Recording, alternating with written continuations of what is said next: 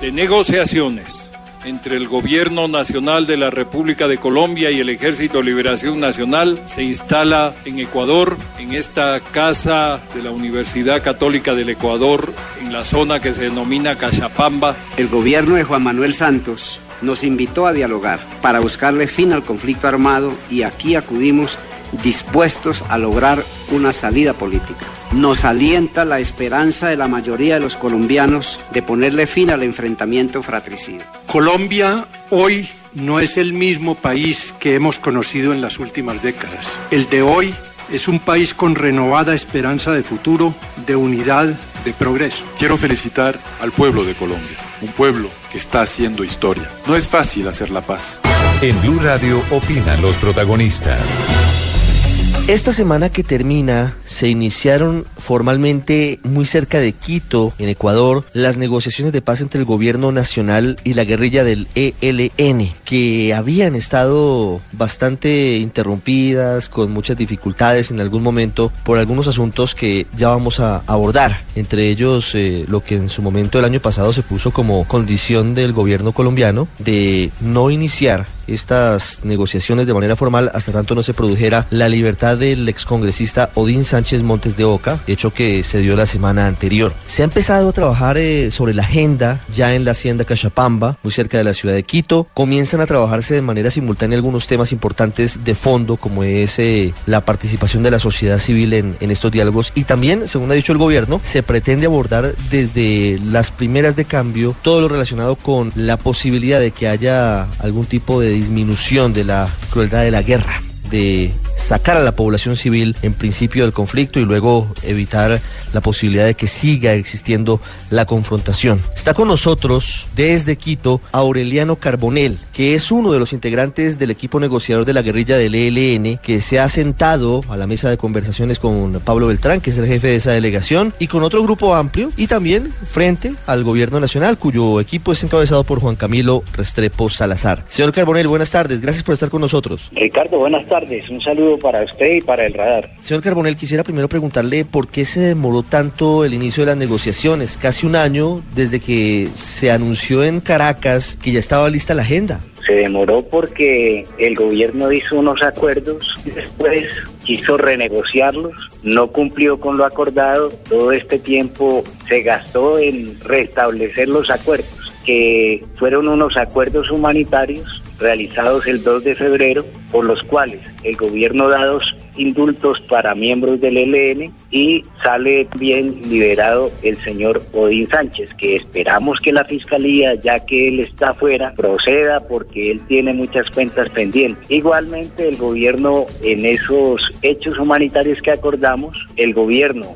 en, en cumplimiento de lo que habíamos pactado antes de que salían dos retenidos que tenía el ELN, él nombraba como gestores de paz dos compañeros y los escarcelaba para que pudieran cumplir con su función. Esa escarcelación se cumplió el 28 de enero y ellos en estos momentos están aquí en Quito cuadrando con la delegación el plan de trabajo que van a desarrollar en Colombia, se está cuadrando las cuestiones de seguridad, los los protocolos que van a tener, etcétera, todo lo relativo para que ellos puedan desarrollar su trabajo en todas las dinámicas de paz que se están desarrollando en estos momentos. ¿Cómo han avanzado estos tres días de negociación? ¿Cómo va ese primer encuentro en la mesa de manera formal? Bueno, es positivo el balance. El, la, la, instalación el 7 de febrero marca un salto en este proceso. Por fin el proceso tiene vida, por fin el proceso existe y el ambiente ha sido favorable. Hemos estado avanzando en, en la conformación de un grupo de países que van a acompañar el proceso, eh, países de acompañamiento, apoyo y cooperación. Entonces, en eso hemos estado trabajando. Hay seis países con los que estamos hablando en esa dirección y nosotros esperamos a que en poco tiempo esto eh, ya salga adelante, la conformación de este grupo de países que está integrado por Suecia, Holanda, Alemania, Suiza e Italia y Suecia. ¿Cuál es el papel bueno. de esos países, señor Carbonell? Bueno, el papel es darle un acompañamiento y un apoyo político, un apoyo diplomático y un apoyo también técnico y logístico al proceso en la medida en que lo vaya necesitando y también, digámoslo, eh, en muchas actividades que va a desarrollar el LN de conformidad con lo que se pacte en la mesa, pues también es la idea de que ellos soporten eso y sobre todo lo más importante es el apoyo diplomático, el apoyo político que le den a este proceso. ¿Podría darse que las negociaciones se den en eh, esos países? Es decir, ¿la negociación finalmente va a ser itinerante o se concentrará en Ecuador? No, lo que está acordado es que, como usted lo dice, digámoslo, es itinerante. O sea, eh, cada ciclo, en principio, lo acordado discurre en, en, países diferentes, Chile, Cuba, Venezuela, Ecuador y Brasil. Ya cualquier modificación a este acuerdo, pues en caso de que sea necesaria, será algo que se acuerde entre las dos partes, tal como está estipulado. ¿Por qué no hacerlo en un solo sitio? ¿Por qué hacerlo itinerante por estos países de América Latina? Pues, a ver, la historia para, para explicarle eso es un poco larga en todo lo que hubo antes del 30 de marzo, pues eh, hubo cierto forcejeo por ver cuáles eran los países y después de buscándole ya salidas al, a los impases y a las a las distancias que teníamos, porque es lógico que cada uno sobre muchas cosas tenga opiniones distintas, pues encontramos esto como una fórmula de acuerdo y de consenso. Le pregunta desde Quito Jorge Herrera, que es eh, el enviado especial de Blue Radio a la cobertura de esta primera ronda de negociaciones. Jorge, buenas tardes. Buenas tardes, Ricardo. Mi pregunta es, eh, después de establecer esa parte del funcionamiento, la metodología y la forma en que se va a trabajar en la mesa, ¿cuáles son los primeros puntos de la agenda a tratar, señor Carbonel, y de qué forma se van a debatir? Jorge, un saludo para usted. A ver, le digo, los dos primeros puntos que vamos a trabajar en la agenda está pactado que el primer punto de la agenda es todo lo relativo a participación de la sociedad.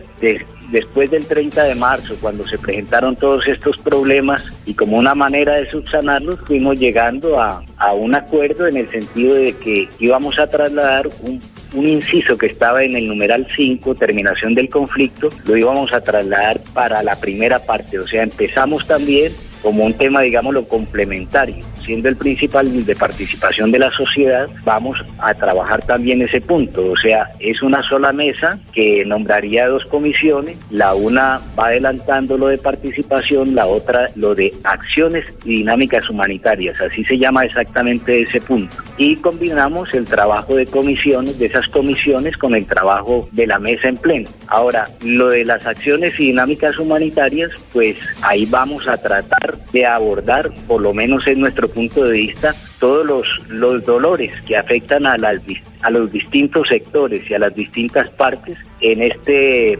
conflicto que, que tenemos actualmente. Entonces no se va a tratar, nosotros esperamos que no se trate solo los dolores que afectan a los de arriba, sino en general a los dolores que afectan a los de abajo, es decir, a los colombianos y ese es nuestro propósito. Vamos a ver qué resulta ahí. Nosotros esperamos a que lleguemos a acuerdos, así sea progresivos, para que esos acuerdos de tipo humanitario se vayan implementando de manera inmediata y en ese sentido el proceso actúe de manera positiva sobre la realidad del país y vaya mostrando también algo positivo, efectos. Sí, pero sin lugar a dudas, señor Carbonel, uno de los puntos más complejos tiene que ver con estas acciones humanitarias. Por un lado, ustedes piden garantías para los defensores de derechos humanos, como lo acaba de decir, pero por el otro, el gobierno pide que el ELN no utilice como mecanismo de guerra el secuestro, que es lo que ustedes consideran como retenciones. ¿Ustedes van a seguir secuestrando o reteniendo integrantes de la fuerza pública o civiles en medio de las conversaciones? A ver, dos cosas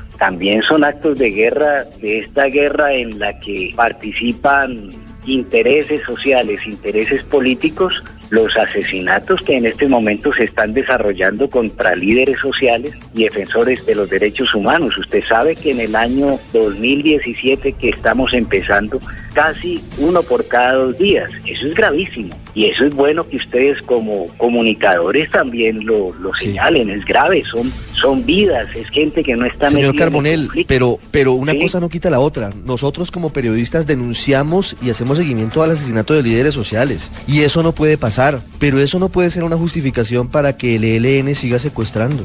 Bueno, es un delito grave. Sí, delito grave, los dos son unos delitos muy graves. Y ojalá que esta mesa de conversaciones nos permita resolverlos. El ELN viene con la disposición de hablar y de buscar solución al tema de la retención. Pero nosotros esperamos que la contraparte igualmente venga en la disposición de buscarle soluciones a esos otros problemas. Porque no podemos decir que entonces los secuestros son muy graves, pero que los otros no son muy graves. No, las dos cosas son muy graves y tenemos que ver cómo las resolvemos, al igual que otra serie de situaciones humanitarias que afectan a las distintas partes y que tenemos que abordarlas. Y si el proceso da resultados, logra acuerdos en ese sentido, los implementa, eso es algo positivo, eso es algo que ayuda al país. Y en esa disposición estamos nosotros. Señor Carbonel, ¿por qué el ELN no deja de secuestrar desde ya?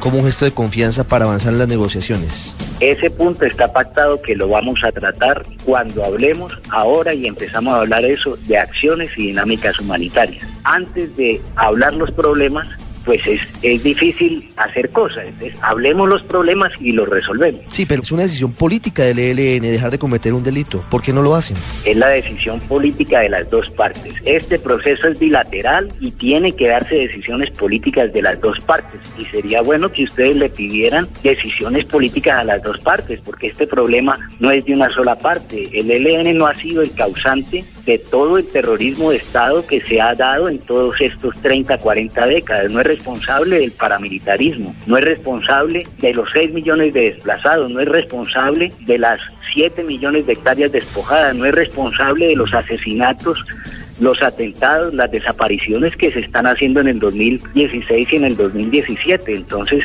tengamos voluntad política de todos, porque este es un conflicto no de una sola parte, es un conflicto de las dos partes y en ese sentido y en ese sentido nos sentamos las dos partes en la mesa a hablar y a resolver. Pero ¿por qué secuestra el ELN hoy, señor Carbonell? Hombre, nosotros, al igual que el Estado, necesitamos unos recursos, porque lo que hacemos, el Estado necesita, ¿cuánto invierte el Estado en esta guerra? Entonces nosotros también necesitamos unos recursos, generamos unas líneas de impuestación e igual, nosotros no solamente desarrollamos actividad militar, nosotros desarrollamos múltiples actividades de tipo social, de tipo político con las comunidades y todo eso demanda unos recursos. Entonces nosotros estamos en la disposición de buscarle unas salidas a eso, de buscarle unas alternativas. En ese sentido, entonces, lo que vamos a hacer aquí es un proceso en el cual hablemos de los dolores de todos los colombianos, independientemente de que unos sean los que están mejor, tienen mejores situaciones económicas, políticas y otros no las tienen. Entonces vamos a, mirar una situación de, igualdad, de afectar lo que está eh, eh, afectando al conjunto. Pero frente a ese punto, señor Carbonel, entenderá usted que el único digamos que tiene eh, el, monopolio de las armas es el Estado. Ustedes obviamente están alzados en armas desde hace cerca de, de, cinco décadas, pero el secuestro es uno de los peores delitos y no hay ninguna justificación para que una persona civil tenga o no tenga recursos pase años lejos de su familia, a veces muera en cautiverio, a veces sea asesinada por ustedes, simplemente porque ustedes necesitan recursos para la guerra. Eso no lo entienden los colombianos. ¿Ustedes son conscientes de eso, de que eso no lo justifican los colombianos? Dos cosas. Uno, es la constitución la que dice que es el Estado el que tiene el monopolio de las armas, pero ministro, es la realidad. En estos momentos eso no es así. Hay armas que las tienen los paramilitares, hay armas que las tiene la guerrilla, entonces eso es teoría, pero hay que mirar la realidad del país. Ese es un problema. Lo otro, pues por eso estamos planteando que avancemos en un cese bilateral, que hablemos de estos problemas. Entonces, llama la atención de que ustedes tienen una preocupación muy grande por una de las dolencias, que aceptamos, es una dolencia grave, pero llama la atención que sea solo por esa dolencia y en la práctica, en la pregunta que usted me está haciendo, pues otras dolencias parece que no interesaran. Todas son importantes y todas se denuncian pero eso no nos impide decir que el ELN secuestra inocentes, secuestra civiles, los aleja de las familias, muchas veces los mata. Eso no es justificable, señor Carbonel, entiéndalo. Si usted me demuestra cuántos hemos matado, pues podemos eh, hablar en otra ocasión. Eso no es exacto. Y también sería bueno que usted examinara el caso de, de la familia Sánchez. Vaya, mire los procesos que ellos tienen. Entonces, las cosas no son tan, tan blancas como se quisiera. Sí, pero ¿no cree, señor Carbonel, que quien debe decidir si los Sánchez han robado o no han robado, o han delinquido o no han delinquido es el Estado y no ustedes? Que no tienen ningún derecho de secuestrar a ningún colombiano? Dos cosas. Uno, es muy bueno que esa pregunta se la haga al fiscal de qué tanto ya los juzgó y los va a juzgar, a patrocinio y a OI. Y segundo, pues hombre, nosotros también ejercemos, somos una fuerza insurgente y nuestro planteamiento es llegar a ser un Estado. Ya en este momento estamos en un proceso de negociación y vamos a ver cómo se llega a un pacto de paz que configure una nueva situación en el país. Señor Carbonel, ¿qué tan influyente es hoy Arias Paulito en el ELN? No, él, pues imagínese usted qué tan influyente es que él es miembro del Comando Central, es uno de los integrantes del Comando Central. Entonces es uno de los compañeros más importantes de esta organización. Él, al igual que el resto de los miembros del ELN, estamos sometidos a las decisiones del Congreso, estamos sometidos a las decisiones de nuestros organismos de dirección. En el ELN hay diversidad de opiniones, eh, se discute, pero también hay un mecanismo de toma de decisiones y una vez tomadas esas decisiones todos nos atenemos a la decisión que se ha tomado, sea de un congreso, sea de un pleno de dirección nacional, o sea, de una reunión del Comando Central. Algo que dijeron ustedes en las últimas horas quedó sonando y causó preocupación en Colombia. ¿El ELN está dispuesto a copar las zonas abandonadas por las FARC? Es decir, que piensan que este diálogo, esta negociación va a tardar mucho tiempo? A ver, no, nosotros no estamos en la tónica de, ir a, a, copar zonas que va dejando las FARC. Además, pues Ojalá pudiéramos estar en todas partes en este país, pero eso no es tan fácil. Yo le explico. El problema es que en el caso de algunas regiones, las comunidades, al irse las FARC, quedan en una situación de desprotección frente a todo el problema de la agresión paramilitar. Lo que nosotros vamos es a promover, no necesariamente con presencia guerrillera, sino a través de compañeros que comparten nuestras opiniones, de contribuir a la organización de esas comunidades para que no queden indefensas. Y lo otro, es que en esas comunidades a veces se da una situación de conflictividad que regulaba la guerrilla. Entonces la gente pues quiere que ese vacío no quede. Nosotros ahí quizás no vamos a hacer presencia como guerrilla en muchos de los casos, pero sí vamos a, digámoslo, a, hacer presencia en el sentido de gente que comparte la línea general de nosotros y que puede ayudar a que esa comunidad genere unos mecanismos de regulación de su vida, que antes eh, la hacía la guerrilla, pero que ahora hay que buscar otros mecanismos. Entonces, en ese sentido es que, pues, que se pueden dar fenómenos, pero nosotros en estos momentos no tenemos como decisión listo. Salió la FARC y nos vamos a ir a meter en todas esas zonas. Eso no es exacto. Señor Carbonel, ¿es posible que guerrilleros de las FARC estén llegando al ELN? Se lo digo tajantemente. Eso no es así. El ELN no tiene interés en en incorporar a ningún compañero de las de las FARC que esté en desacuerdo con, con los pactos o en general eso no es así. No tenemos ningún interés y esa no es nuestra política. Señor Carbonel, ¿se va a someter el ELN a la jurisdicción especial de paz que ya fue acordada con las FARC? Le digo es, el proceso de las FARC es un proceso con las FARC. El proceso con el ELN es un proceso con el ELN. Así lo ha reconocido el gobierno y si usted escucha las palabras del jefe de la delegación del gobierno, el día de la instalación es así, o sea, son dos procesos distintos que actúan sobre el mismo país, pero son dos procesos distintos. Se planteó la la coordinación entre esas dos mesas, la complementariedad. El problema es que ya una mesa terminó y la otra pues empieza. Esa cuestión de que se diferenciaran en el tiempo las dos mesas pues fue una decisión del gobierno porque quizás pensó que así, eh, cogiéndonos por aparte, pues nos cogía más débil, más débiles y él podía manejar mejor las cosas. Sí, pero, pero no me ha respondido, discúlpeme. Es decir, que ustedes van a pedir una jurisdicción o un eh, sistema judicial distinto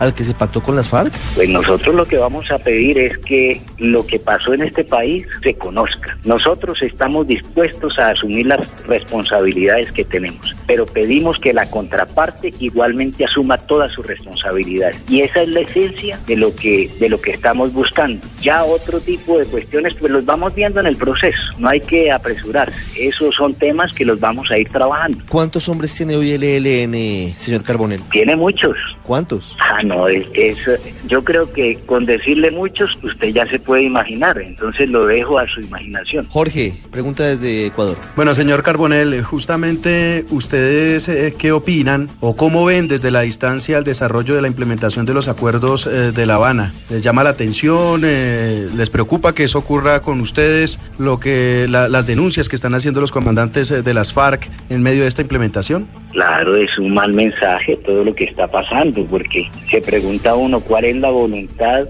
de las élites dominantes en este país de paz, de cambios, de crear otro clima cuando está pasando eso. Después de que el, gana el no en el plebiscito, hay que renegociar unos acuerdos. Pero después de eso, a la hora de la verdad hay que renegociarlos otra vez ahora que están en el fast track. Entonces, eso pues quita seriedad porque si se hace un acuerdo es para cumplirlo, pero además ustedes conocen bien lo que está pasando en las zonas en las veredas de concentración, no hay nada listo, la comida no llega, la cuestión de la ley de amnistía, eso no está operando, que los jueces se oponen. O sea, ese es un mal, un mal mensaje un mal mensaje desafortunadamente. Y lo otro es que en el proceso nuestro nosotros aspiramos a que vamos acordando y vamos implementando. Sería una manera un poco distinta de hacer las cosas. Por ejemplo, en este punto que le hablaba de acciones y dinámicas humanitarias, pues nuestra visión es que en la medida en que vamos acordando unas acciones humanitarias de carácter bilateral, ellas se vayan implementando, o sea, que el proceso actúe